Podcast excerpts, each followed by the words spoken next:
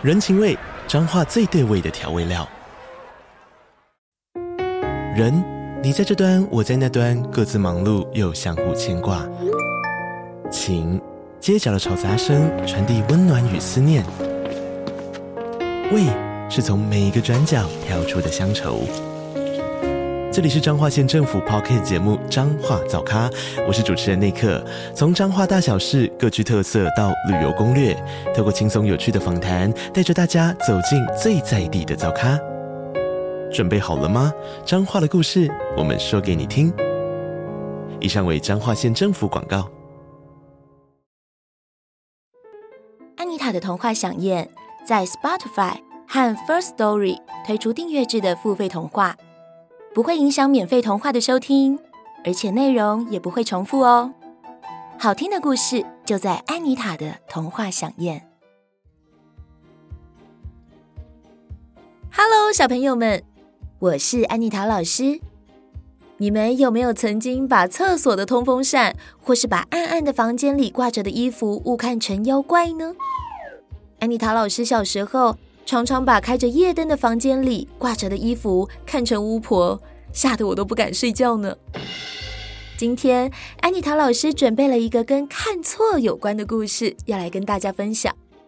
这个故事叫做《酒杯里的小红蛇》。从前有一个人叫做杜汉，他和地方上的县官是好朋友。这一天，县官邀请杜汉和一群朋友吃午饭。当杜汉到县官家的时候，有一些人已经在院子里射箭，玩了大半天了。没多久，酒席摆好，县官请大家坐下来吃饭。射箭的人就把一支支的箭收到箭袋里，把红色的弓挂在墙上，接着就进房吃饭了。酒菜很丰盛。仆人在每个客人面前都摆上一个大酒杯，然后一杯一杯的倒满酒。县官高兴地举起酒杯说：“来来来，我们难得聚在一起吃饭，今天我特别开了一壶陈年好酒，这第一杯酒啊，就请大家赶紧喝了吧。”大家都开心地高举酒杯，杜汉也笑眯眯地打算干杯。但是，当他抬起脖子喝酒的时候，猛然看见杯子里有一条红色的影子闪过，就随着那杯酒被他喝了下去。杜汉心想：不得了了，刚刚的好像是一条小蛇哎！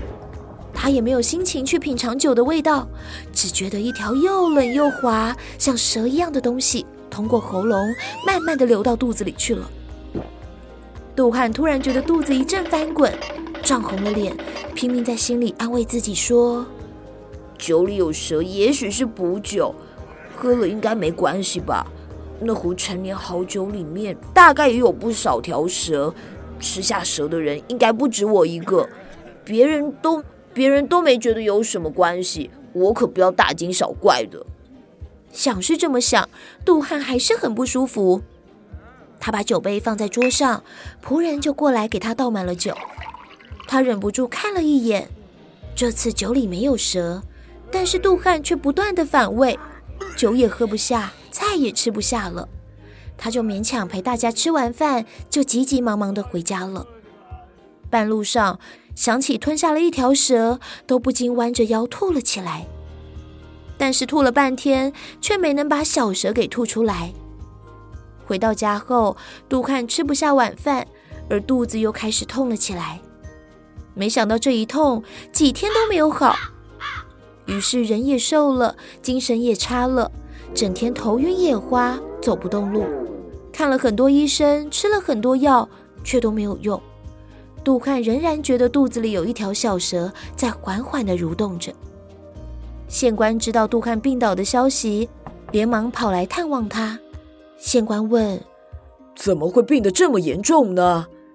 杜汉叹了一口气，摇摇头说：“上次你请我吃饭，我喝酒的时候吞下了一条红色的小蛇，一直没有吐出来。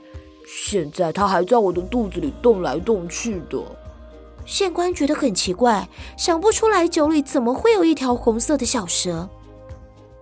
他回家以后，脑子里仍然在想着这件事。这时，仆人端来一杯茶，他顺手举起杯子要喝。突然，奇怪的事情发生了，杯子里竟然有一条红色的影子在晃动着。县官吓了一跳，这明明就是一条红色的小蛇啊！他再仔细一看，却又不像蛇，这到底是怎么一回事呢？他一回头，看见墙上高挂着一把红色的弓，他突然想到，难道会是这把弓的缘故吗？他把茶杯放在桌上，杯子里红色的影子就不见了。原来县官坐的位子就是杜汉当天坐的位子，而坐在这里，端起茶杯，墙上的弓就会刚好把影子投射在杯子里。县官终于恍然大悟。连忙派人用马车把虚弱的杜汉接过来，又请他坐在先前坐过的位子上。杜汉不明白县官的意思，只是傻傻的看着他。县官亲自倒了一杯酒，交给杜汉，笑着问他：“杜汉，那条红色的小蛇是不是又出现了？”杜汉低头一看，果然又看到和上次一模一样的红色小蛇，正在杯子里面左弯右拐的游动着。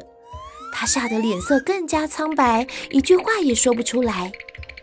县官不慌不忙地说：“不要紧张，这只是墙上那把弓的影子而已。你看，只要把弓拿走啊，就没有蛇的影子了，不是吗？”说着，他便伸手把弓从墙上拿了下来。杜汉看看手上的酒杯，原本晃动的小蛇果然不见了。县官温和地说：“杜汉呐，你根本就没有喝到红色的小蛇，不用再担心了。”杜汉弄清楚原因后，立刻头也不晕，眼也不花，肚子也不痛了。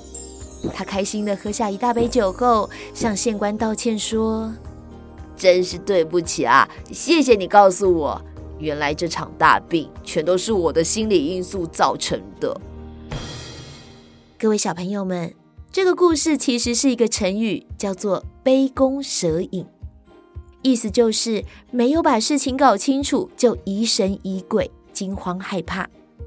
所以无论是什么事，都要好好的确认清楚，千万别自己吓自己哦。